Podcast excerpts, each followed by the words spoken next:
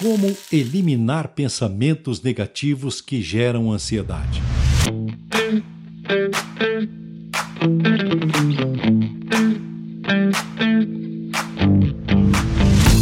Olá, sejam bem-vindos ao Frigicast, um podcast feito para fritar neurônios. Eu sou José Milton Kotzen e, antes de tudo, agradeço a sugestão do tema deste episódio à amiga Regiane Surian e estendo o convite para que você se inscreva no meu canal no YouTube e Spotify. E assim eu atenderei com o maior prazer às sugestões de temas, mas somente dos inscritos. Como eliminar pensamentos negativos que geram ansiedade? Primeiro, para esclarecer sobre o tema, é importante que você saiba que a ansiedade é um sintoma patológico, uma doença que tem classificação no CID, Código Internacional de Doenças. Desta forma, é preciso estar atento para não patologizar, transformar em doença sensações que são naturais, como aflição, agitação, impaciência. A ansiedade tem sido sobremaneira banalizada. Basta um episódio de entusiasmo, alguém se sentir inquieto, passar por momentos de desassossego para se rotular como ansiedade. O que é a ansiedade? Acredito ser importante também destacar aqui que a ansiedade é causada pela ameaça de algo desconhecido. Não se tem a consciência do objeto a ser temido, o que difere, por exemplo, do medo, onde se tem a consciência do objeto do temor ou da fobia. Tem-se medo de insetos, de que seus planos não deem certo, medo da morte, da doença, se alguém lhe diz que tem medo de algo, mas não sabe dizer o que é, possivelmente estamos lidando com ansiedade. Lembre-se que eu já falei aqui no Frigicast que quase tudo na vida é passível de gradação e que, mesmo sendo uma pessoa portadora de um transtorno de ansiedade, é preciso necessariamente usar uma métrica para determinar o seu grau. Penso que, neste caso, havendo pensamentos negativos, há o conhecimento do objeto. Pelo motivo óbvio de que quem pensa sabe o que pensa. Desta forma, então, não estamos falando de ansiedade. Presumo que pensamentos negativos são comuns a qualquer pessoa. Todos temos pensamentos negativos, como temos também os positivos. Quando há uma predominância dos negativos, isso pode ter como causa um momento da vida ou traço característico do indivíduo. Agora, quando a grande maioria dos pensamentos são negativos, me leva a crer que existe uma psicopatologia em curso, o que não é o caso deste episódio. Uma lenda chinesa diz que reside em nós dois lobos, o lobo do bem e o lobo do mal. O lobo do bem é aquele que faz você pensar positivamente na vida, faz de você uma pessoa alegre, uma pessoa espontânea, uma pessoa corajosa, uma pessoa que tem sempre aquele espírito desafiador, criativo e assim por diante. O lobo do mal é exatamente o oposto, o antônimo.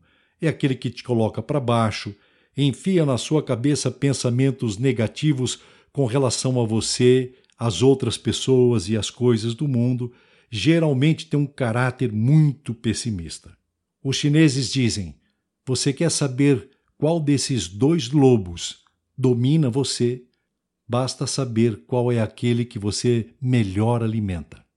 Este é o primeiro passo para a conscientização do processo que será abordado aqui. Alimentar sempre mais o lobo do bem e deixar à inanição o lobo do mal. E até para que ninguém se sinta demasiado poderoso, saiba que não há como não o alimentarmos. Até porque, se tentássemos, não conseguiríamos. Eles coexistem. O pensamento é uma construção de uma representação interna, percebe? De uma imagem acompanhada ou não de sons que geram sensações e sentimentos. Quando pensa, a pessoa reúne uma série de registros de experiências já vividas e cria expectativas sobre o que ela espera de si, do outro e das coisas.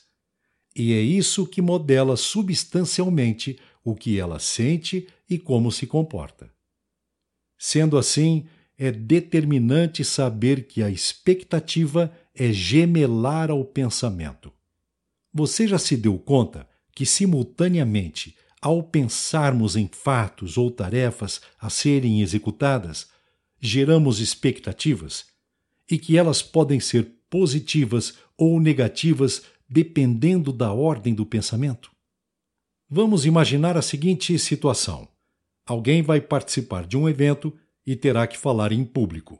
E logo ao tomar conhecimento disso, já desencadeia uma série de sintomas e comportamentos gerados pela expectativa que é sincrônica ao pensamento, e suas reações se intensificará dependendo também do conhecimento que tem do assunto e do impacto da exposição.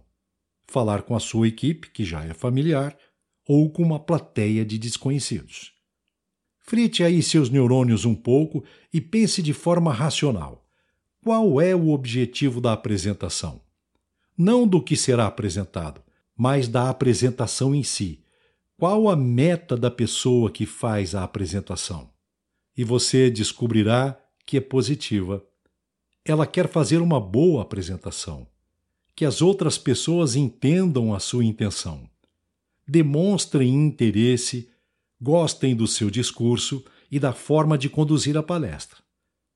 Contudo, lembre-se: este é o objetivo, a meta, é o que se pensa querer, não a expectativa. A expectativa é gerada pelos pensamentos que se baseiam em registros, estatísticas sobre o histórico do indivíduo frente aos desafios já enfrentados, as tarefas executadas eventos passados. E se essa autoimagem é duvidosa, surge a insegurança. Se ela fornece uma expectativa positiva, otimista, a pessoa se encoraja. Se as imagens criam uma expectativa negativa, ela se posiciona de forma pessimista. Lembre-se do que lhe direi agora. A expectativa é a sua meta contagiada ou contaminada? Como evitar as expectativas ou pensamentos negativos? Seguindo a linha cognitiva, a pessoa pensa, sente e se comporta, nessa ordem. Assim, se tem um pensamento negativo que simultaneamente gera uma expectativa negativa, se sente pessimista em relação aos resultados e se comporta como um derrotado. Como diz Napoleão Hill, não é? se você pensa que é um derrotado, você será derrotado. A consequência desse comportamento valida os sentimentos e reforça o seu pensamento. Entende? É um processo cíclico. Em caso positivo, um círculo virtuoso e aí, de certa forma, tudo bem, vida que segue. Em caso negativo, um círculo vicioso. E este é o problema.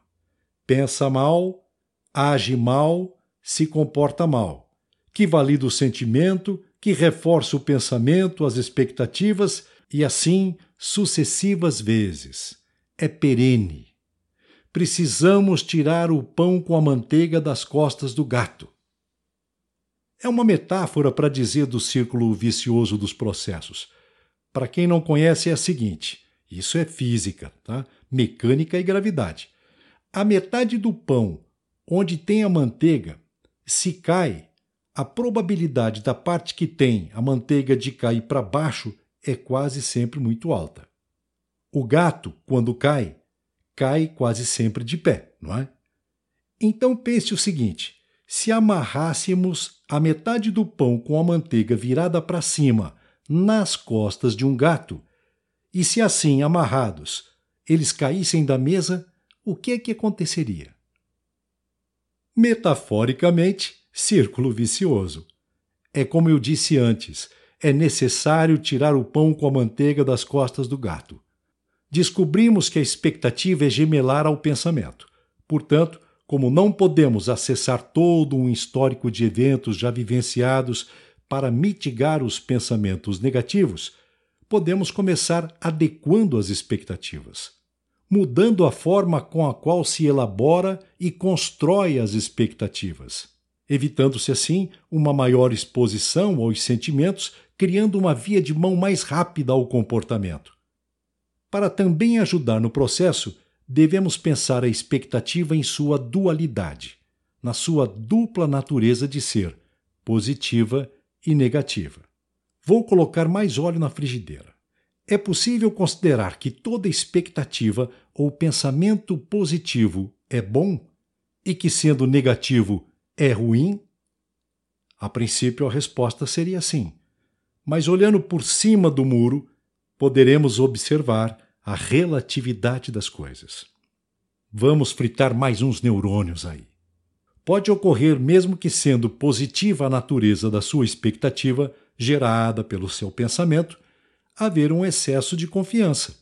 Observe o substantivo aí, excesso de confiança, criando talvez uma falsa expectativa, e assim abrir a guarda, subestimando a concorrência, entrar de salto alto, cantar vitória antes do término do jogo e mais, adquirir bens materiais, assumir compromissos financeiros, antecipar gastos em função da certeza de que o contrato está no papo, o dinheiro está no bolso.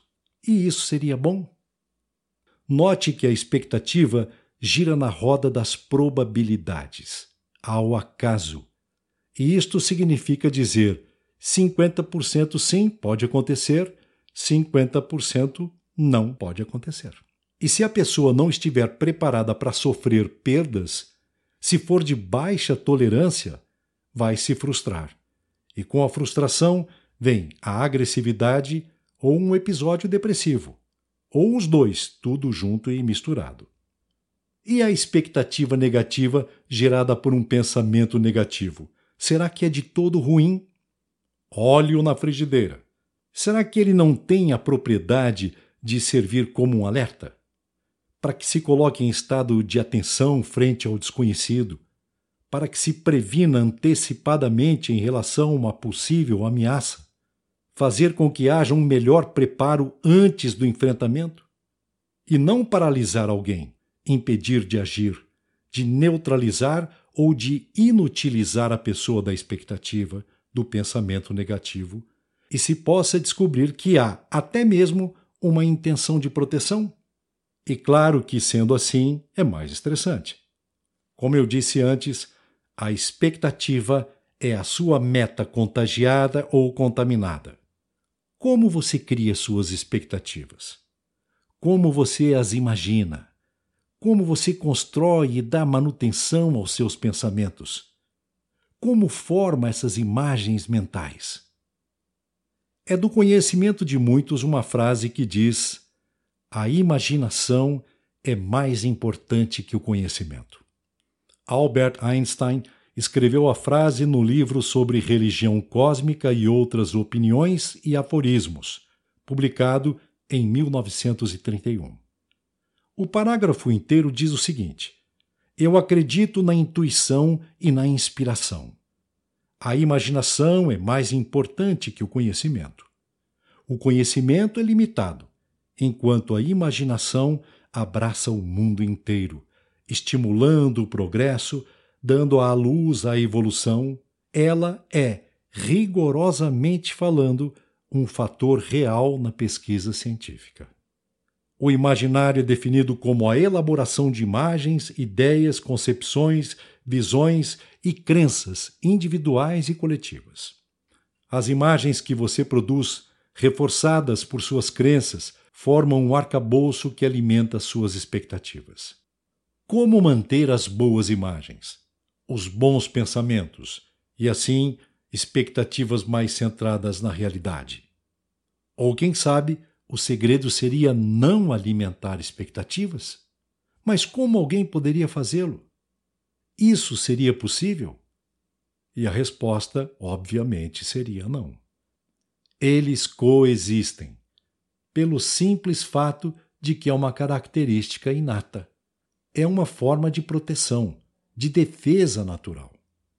Um fato experimentado como ruim, você só poderá evitá-lo em outra ocasião se puder guardar os registros daquela experiência em sua memória.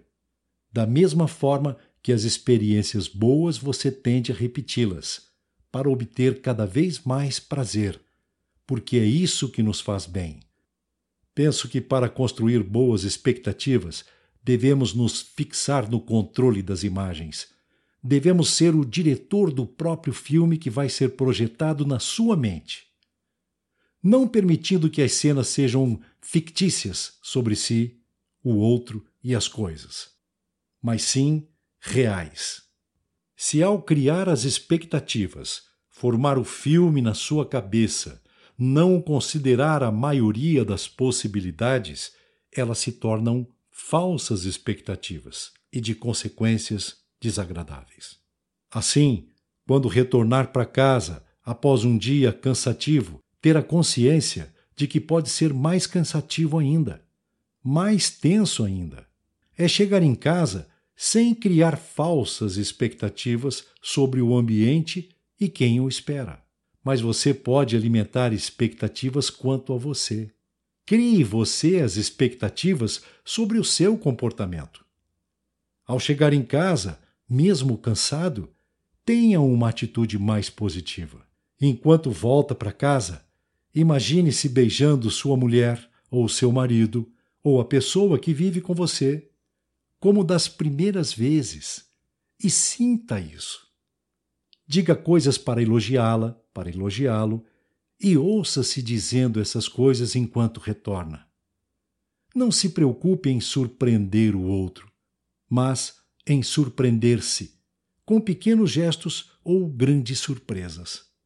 Mesmo que você chegue em casa e não consiga fazê-lo porque ela estava de TPM ou ele num dia difícil demais, a frustração será menos intensa.